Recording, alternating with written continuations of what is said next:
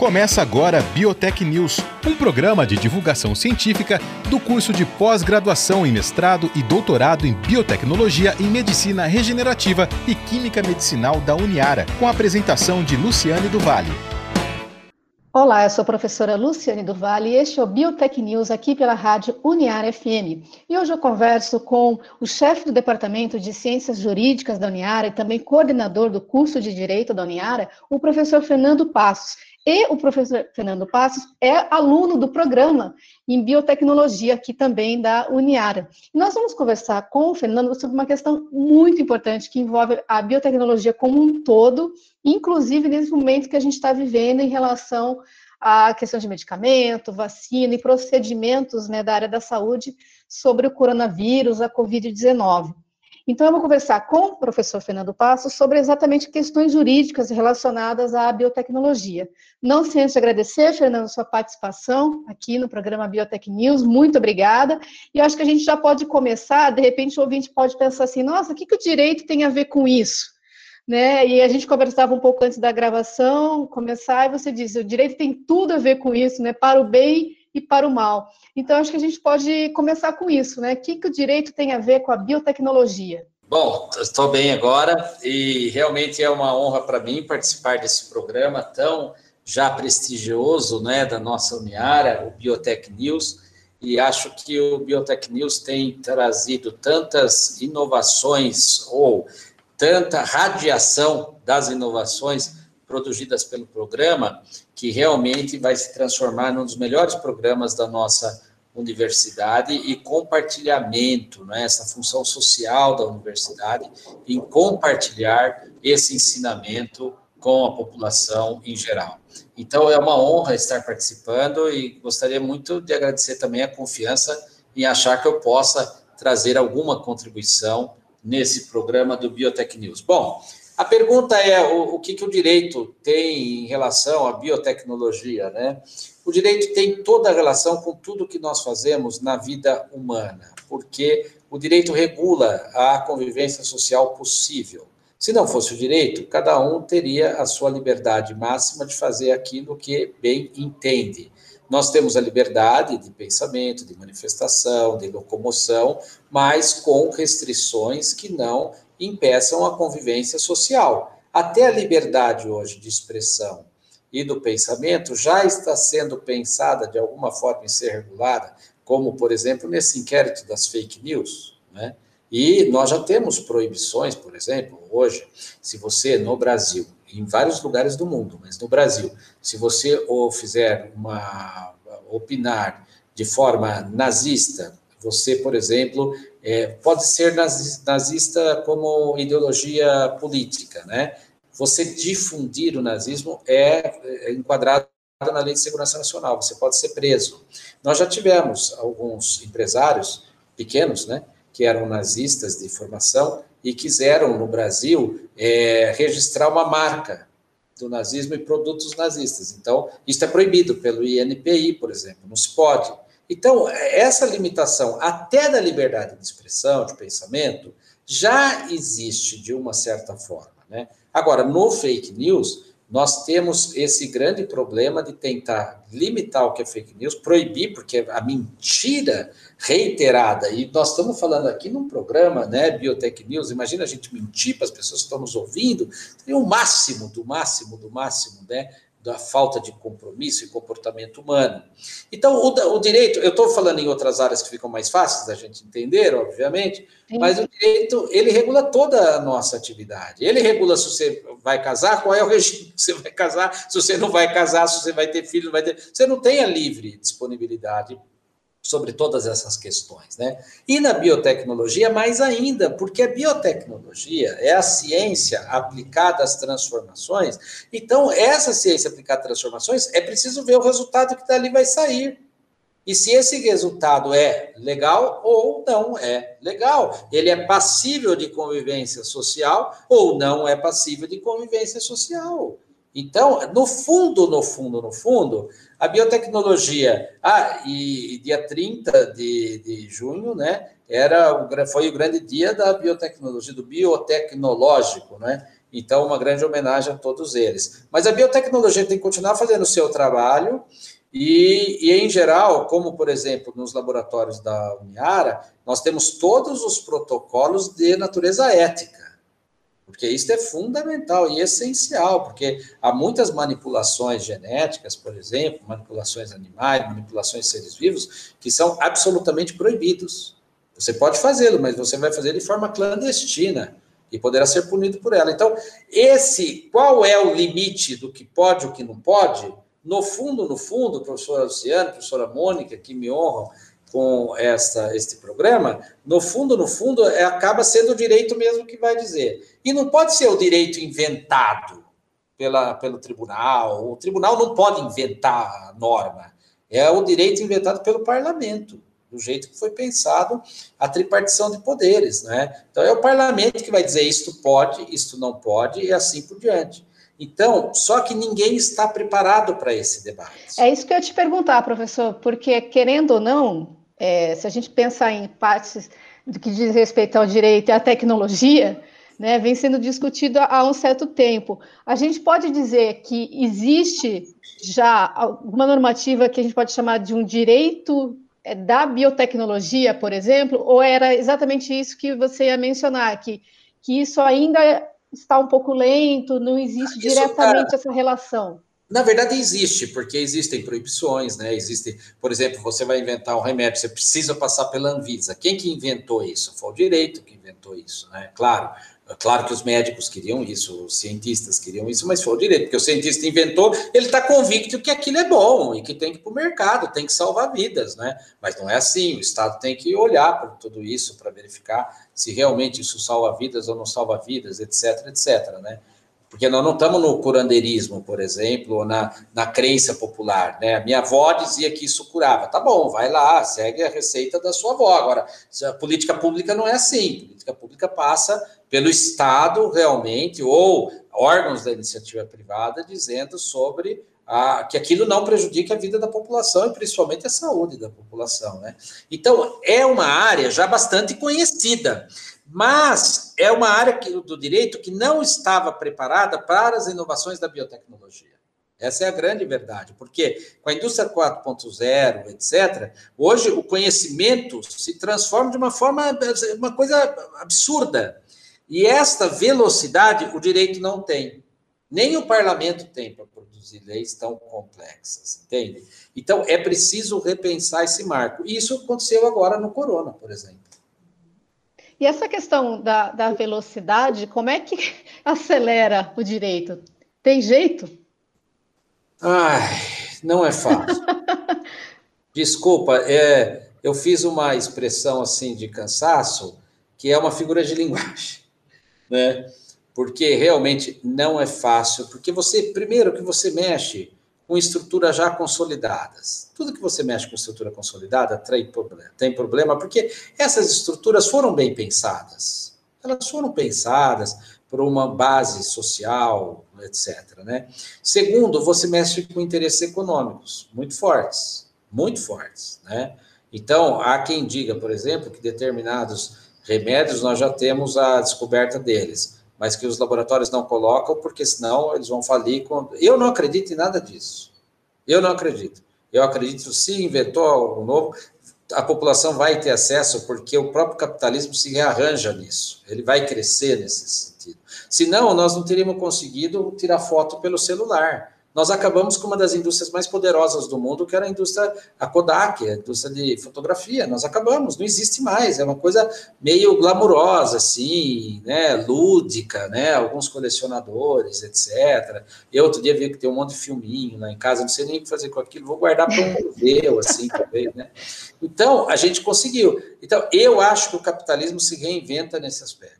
Ele vai ver a alteração e vai embora através da alteração. Uhum. Né? E com o empreendedorismo agora, então, é, não se segura. Então, a biotecnologia vai inventar coisas assim inimagináveis numa corrida inimaginável. Então, nós vamos ter que mudar a estrutura da Anvisa, por exemplo, na área de remédio, nós vamos ter que estudar, mudar a estrutura no Ministério da, da de, de Comércio Exterior, nós vamos ter que mudar a estrutura de algumas normas, por exemplo, ligadas a inseticidas, assim, vamos ter que mudar regras também de análise das patentes, né? Por exemplo, uma coisa que pouca gente conhece. Quando um produto é inventado, um produto novo, totalmente novo, a gente chama tecnicamente desconhecido do estado da técnica, quer dizer que ninguém conhece. Poxa, toda a sociedade fica super feliz que tem um produto novo, né? Aquele que inventou, às vezes gastou milhões, bilhões de reais, de dólares, etc. Então, ele vai ter uma proteção dele vender e não deixar ninguém copiar por um período de tempo. Que no Brasil são 20 anos da data do depósito do pedido, então mais ou menos vai ser uns 10, 12 anos tal. Né? O que está acontecendo? Que é uma coisa absolutamente inovadora. É, e está acontecendo isso nos direitos autorais também, que não tem nada a ver com tecnologia, direito do autor, tal, mesma coisa, o mesmo episódio, né? A inovação é tão gigantesca, tão rápida, tão rápida, tão rápida, que se o órgão regulador, que por exemplo no Brasil é o INPI, que concede a patente, se esse órgão regulador for continuar levando 10, 12 anos para aprovar uma patente, acabou, acabou o segredo. Então, o que, que o empresário vai fazer? Ele vai descobrir algo novo, ele vai tentar aprovação, se for remédio, lá na Anvisa, e ele não vai pedir a patente ele vai jogar no mercado, porque aí ele joga e a fama dele vai ficar com a marca. Mesmo que a concorrência descubra como fazer, ele sai na frente. Quem sai na frente costuma ter um certo diferencial. É melhor do que esperar 10 anos e não ter nada. Então, ou o INPI muda, ou o INPI muda na análise, né? desses medicamentos, porque olha, veja só. Só para sei... esclarecer, Fernando, INPI, INPI desdobra a ah, sigla para gente. Obrigado. Obrigado. É Instituto Nacional de Propriedade Industrial. Ah. É um instituto em nome do governo que verifica é, cinco questões: as patentes de invenção, patente de modelo de utilidade, o registro da marca, que é muito importante, né? As marcas que nos fascinam tanto, né? Depois, a repressão à falsa indicação geográfica. Você falar que esse queijo é mineiro, mas ele foi feito aqui em São Paulo, você não pode falar. Você está usurpando daquela Olha só. Minas. É. Então, isso chama repressão à falsa indicação geográfica. E depois, repressão à concorrência desleal. São os cinco, os cinco grandes motes deste órgão extraordinário do governo brasileiro, que foi relegado a vida inteira a um esquecimento. Hoje, o INPI está ficando muito bom, mas com muita dificuldade de acompanhar essa inovação. Então, ele vai ter que se reinventar, né? Para as patentes, ou vamos desistir de patentes e vamos para o mercado direto. Porque olha só, eu não sei quanto tempo nós temos ainda. A gente tem 10 minutos. Tá, então você pega, por exemplo, olha, quando a gente fala, como é um programa né, que envolve muitos ouvintes de, das mais variadas formações, você, o que, que é, quando a gente fala da biotecnologia, né, qual é a aplicabilidade da biotecnologia, de todos esses estudos, como, por exemplo, a gente está fazendo dentro da Uniara, né? Primeiro, olha, ela se divide, tem um autor, Dionísio de Mello, que fala, divide em saúde humana. Então, você vai pensar em novos diagnósticos, medicamentos, vacinas, corona, pelo amor de Deus, terapia genética, celular, suporte de pesquisa e desenvolvimento farmacêutico. Depois você vai ter Saúde animal, né? Saúde animal, você vai trabalhar com vacinas também animais, nutrição, aquacultura, equipamentos, matérias-primas, depois insumo no meio ambiente, biorremediação, tratamento de resíduos. Uma das coisas que mais se estuda em biotecnologia no mundo é o tratamento de resíduos, que vai salvar o meio ambiente, né? O tratamento do lixo, Sim. etc. Nós estudamos na, na disciplina da professora Sayuri tem uma cidade no Japão que ele tem 57 tipos de separação de, de produtos é, para serem, como fala, é, reciclados. Né? No Brasil, nós temos cinco. Eles têm 57. Então, eles não produzem lixo. Eles vão reaproveitar tudo, tudo, 100%. Né? Depois, nós temos a questão da agricultura genética das plantas, meu Deus, o transgênico, não é? E aí estamos mudando toda a questão dos bioinseticidas, biofertilizantes, para melhorar a qualidade desses produtos e não permitir que aqueles, as pragas cheguem nesses produtos, mas tem que ser biofertilizantes para não a, a, trazer problema para a saúde humana. Então, tudo isso é biotecnologia, e tudo isso impacta no direito. Vai precisar ver se a norma vai aprovar ou não vai aprovar. Quais são os requisitos Entendi. de segurança que nós temos que ter para que a norma aprove essa inovação? Porque são inovações para o bem da sociedade e não para o mal da sociedade. Entendi. Fernando, você mencionou é, aí, nessa, nessa sua última explicação, ainda você brincou, né? Covid, pelo amor de Deus, né, em relação à, à vacina. O que, que, você pode trazer para a gente em relação né, ao direito e, e as pesquisas relacionadas especificamente ao coronavírus e à Covid-19?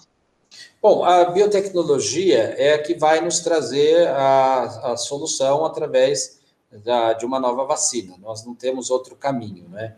É claro que também nós podemos trilhar um caminho alternativo, como foi no combate à AIDS, que é, nós tivemos primeiros remédios que evitaram a mortidade, né, as mortes, mas ainda não curaram, né? Então, no, no Covid, a gente está querendo, a gente não quer nem achar o remédio, a gente já quer achar a vacina de vez, né? Mas pode ser que a gente passe pelo caminho do remédio também, e já tem experiências muito exitosas aí na questão do remédio. Veja esse problema da hidroxicloroquina, né? que se transformou até num debate político, né? Quer dizer, em vez de ser técnico, foi político, né? e, e, realmente é um dos remédios indicados em algum momento para alguns pacientes, não é? Não é uma coisa que nem aspirina para dor de cabeça, por exemplo, né? O de pirona que fala, né? Então, e, efetivamente, nós podemos ter esses do, essas duas fases. Mas o que, que nós estamos fazendo? Por exemplo, na FAPESP, as chamadas para as pesquisas da FAPESP, com dinheiro público investindo, né, elas são muito complexas e tem que ser, tem que ser para evitar apadrinhamentos, etc. Nessa hora, olha, flexibilizamos tudo, 32 chamadas, dinheiro à disposição aí de bons, boas universidades, como a nossa, né, que estão fazendo pesquisa nessa área. Então, já foi uma coisa que vai, é, o Instituto Butantan, por exemplo, vai é, diminuir em dois, três anos aquilo que faria em dois, três anos, vão, fazer em um ano. Né? Depois, nós tivemos também muita importação de produtos temporários sem passar pela Anvisa. Né? Depois, tivemos um fast track, vamos chamar assim, uh, de análise muito rápida na Anvisa para remédios. Depois, patente. Ah, nós temos pedidos de patentes de vários medicamentos que tem que passar primeiro pela Anvisa. Então, a Anvisa suspendeu tudo o que estava fazendo e deu prioridade para o Corona. Isso tem problema do ponto de vista jurídico, porque a Anvisa não pode dar prioridade para quem ela quer, né? Então, nós tivemos que mudar a norma, entende? Nesse sentido, ela não está privilegiando o setor econômico, ela está privilegiando o combate e nós precisamos descobrir aí a vacina, etc., para o corona, né? Embora, sabe, professora Luciana, né, e professora Mônica, eu sou um pouco cético sobre isso, sabe? Eu tô, tô, tô na linha, tá beleza, mas eu sou um pouco cético porque ainda hoje no mundo morre 20 vezes mais gente de AIDS do que de corona. E a sociedade não está preocupada com isso. Ainda até a semana passada, tinha morrido no mundo Agora, em 2020, mais gente de malária do que de Covid. O Covid passou a malária em número de mortes semana passada só. Nós estamos em junho, metade do ano. Malária, morre 500 mil pessoas de malária no mundo. Hoje, hoje, hoje, estou falando hoje. E o mundo, ninguém fez nada. Ninguém parou o mundo, parou a economia por causa disso, né? Eu tenho a impressão que a, a, a febre do Covid, que atingiu todos nós, é porque o Covid talvez atinja de uma forma mais rápida, né? E pode pegar todo mundo. Então, como o Covid pegou também as classes dominantes, elas começaram a se preocupar um pouco mais. Dificilmente você pega alguém da classe dominante que tem malária, né? Tem AIDS hoje, com todos os controles. Então, é, é tudo isso, a própria OMS foi relegando para um segundo plano. Eu só posso entender dessa forma. Claro que a OMS tem protocolos extraordinários contra a malária e tal, mas eu sou muito revoltado com isso, assim, revoltado no sentido jurídico, né, não como uhum. pessoa humana. revoltado porque eu acho que não há um tratamento equânime, né, e também está muito mal explicada essa coisa da China, tudo começou lá não ter caso, os casos são mínimos e o mundo inteiro, tudo isso está muito mal explicado, e nós não sabemos ainda quantos anos nós vamos levar para descobrir. Mas vamos voltar à pergunta. O importante é que o direito está flexibilizando, a Anvisa, ela tem várias normas técnicas, por exemplo, vou dar um exemplo, concreto, concreto. A biotecnologia da Uniara descobriu, é, desenvolveu, desenvolveu uma técnica lá dos face shields, diferente de outros, vários desenvolveram também, né, os face shields, né, e na área da odonto desenvolvemos um grampo que era para é, segurar o, o, face shield, que é face shield, perdão, é uma máscara. Uma máscara, vamos chamar entre aspas, de plástico, de acetato, né? Que uhum. vai proteger ainda mais o profissional de saúde. Então, o profissional de saúde que está na linha de frente, de frente. tem que usar o face shield, que ele protege mais. E é importante, se nós não tivermos os profissionais de saúde hoje protegidos, vai ser um caos, na é verdade? Sim. Então, a Uniara propôs, fez. E lá na Odonto também, no, no mestrado da odontologia, também esse tipo do clips, e nós distribuímos essas máscaras gratuitamente, a Uniara distribuiu lá para Matão e para Araraquara e para Américo Brasiliense, para os hospitais, etc., e para os dentistas, né? Então, foi lá para a minha mesa, ah, e agora, como que vai fazer com a Anvisa? Eu falei assim, olha, eu não vou consultar a Anvisa coisa nenhuma. Isso está dentro do padrão. Pegamos alguns regulamentos, vimos que os, os, produtos que estávamos utilizando estavam dentro do padrão. Nós não estávamos usando produto que é proibido entrar em centro cirúrgico, meu Deus do céu. Nós estamos falando de gente que produz ciência. Estamos dizendo de professores de excelência, pesquisadores de excelência. Claro que estavam utilizando produtos que são produtos que se podem é, conviver com centro cirúrgico. Né? Porque eu fiz uma defesa apaixonada outro dia sobre esse tema, falaram, ah, mas você não pode ter sido imprudente. Eu falei, não, eu me lembro, eu acho que eu fiz, acho que duas cirurgias na minha vida, se não me engano. E, e nessas duas cirurgias, o médico, as enfermeiras sempre estavam paramentados, ninguém estava nu, como veio ao mundo. Então, existem formas de você poder usar alguns tipos de equipamento, inclusive equipamento cirúrgico, que vai no coração da gente, vai na boca da gente, faca que corta aqui, blá, blá, é claro que existe. Então, quem atua nessa pesquisa já sabe o que pode e o que não pode.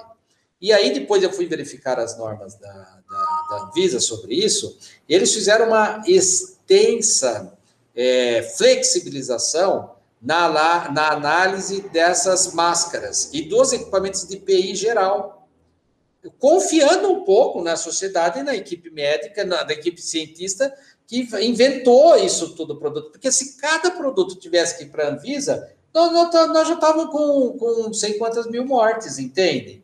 Então, essa flexibilização do direito é indispensável. Por exemplo, vou dar um outro exemplo, rápido.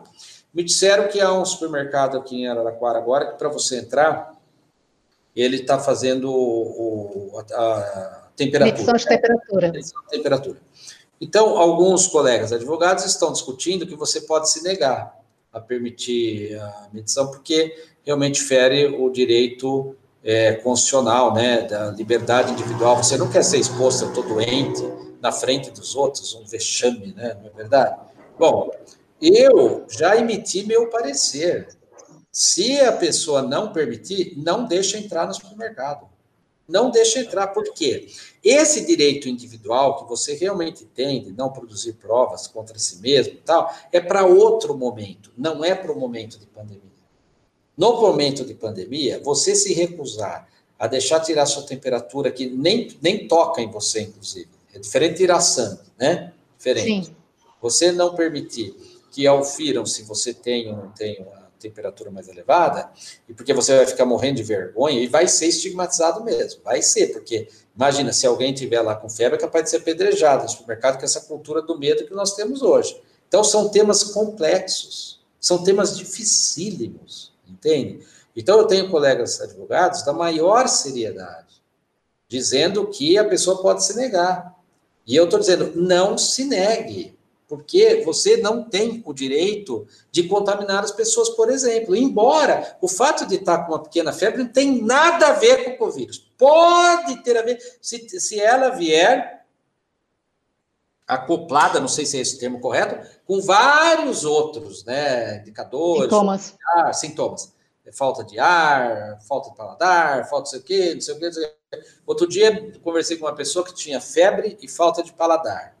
Ficou desesperado, ficou debaixo da cama, cinco dias, não saía, não deixava ninguém entrar no quarto e tal. Foi ver, era gripe, não tinha nada. Então, não é porque você tem um ou outro sintoma, porque as outras doenças não deixaram de existir no mundo. As pessoas continuam morrendo de infarto, continuam morrendo, estão morrendo mais de infarto, porque elas passam, tem uma dor, elas têm medo de ir no hospital agora porque por causa do Covid. E é uma, é uma falta de, de cultura isso, porque o Covid está em outro lugar, ele não está no autoatendimento. As autoridades separaram o Covid. Então você pode ir no hospital, pelo amor de Deus, se você estiver doente. Mas só se estiver doente mesmo, senão fica em casa, já faz aquilo, está com dor de cabeça, toma um remédio. Ou procura o um médico, que é o mais correto, claro, sempre procurar um médico, né? Mas todos nós temos uma dorzinha de cabeça, isso não significa Covid. Agora, isso junto com outros sintomas, evidentemente, você tem que procurar imediatamente o serviço médico. Então, vejam, o direito aí, nesse, nesse aparelhinho que mede a febre, ele, ele, no meu entender, embora toda polêmica, você é obrigado sim a se submeter. É até uma honra você se submeter, porque você não pode levar perigo às outras pessoas. Entende a complexidade do mundo do direito na área da biotecnologia? Eu entendo, eu lamento que o nosso tempo super esgotou. Infelizmente, acho que a gente passaria a tarde aqui toda conversando sobre esse assunto. Eu já vou atravessar um pouco o samba da minha produtora, a professora Mônica, e te convidar, Fernando, para professor Fernando, para voltar outras claro. vezes para a gente continuar discutindo todos esses temas. Se você puder colaborar mais com a gente, a gente agradece bastante. E eu só tenho a agradecer, então, a presença do professor, presença em remoto, o professor está na casa dele, eu estou na minha, é é, do professor Fernando Passos, ele é chefe do Departamento de Ciências Jurídicas da Uniara, também coordenador do curso de Direito e atualmente é aluno do programa de pós-graduação, mestrado e doutorado em biotecnologia também da Uniara. Fernando, professor Fernando, muito obrigada mais uma vez pela entrevista. Ah, obrigado, eu que agradeço, professora Luciene, professora Mônica, foi uma honra para mim, uma experiência, tem sido uma experiência diferente, porque eu tenho mestrado em Direito, né, pela Unesp de Franca, e agora eu quis me enveredar nessa discussão do direito na área da biotecnologia no doutorado. Então, o doutorado é muito mais pesado, né? Então, vocês estão me massacrando, viu, de estudar aí, se puderem aí é, levar essa minha reclamação. Vocês Ou estão... trocar por créditos, né, professor? É, Seria bom vocês também. Vocês estão massacrando porque a gente está tendo que aprender sobre vacina. Imagina para um homem do direito, né, as dificuldades, mas está sendo fascinante e ajuda um pouco você opinar sobre os assuntos com maior segurança e parar com esse achismo que muda a sociedade, né? Esse achismo que leva a sociedade para o buraco. Pensar cientificamente, como os nossos é, professores têm nos ensinado, né? é pensar de uma forma muito mais consistente para o futuro da humanidade e com muita responsabilidade, como vocês estão fazendo no programa de biotecnologia. Parabéns, parabéns mesmo a todos vocês, e eu sou muito orgulhoso de, por acaso, né, ter a sorte de estar na família Uniara junto com vocês. Obrigada, Fernando, mais uma vez. Você ouviu Biotech News, um programa de divulgação científica do curso de pós-graduação em mestrado e doutorado em biotecnologia em medicina regenerativa e química medicinal da Uniara.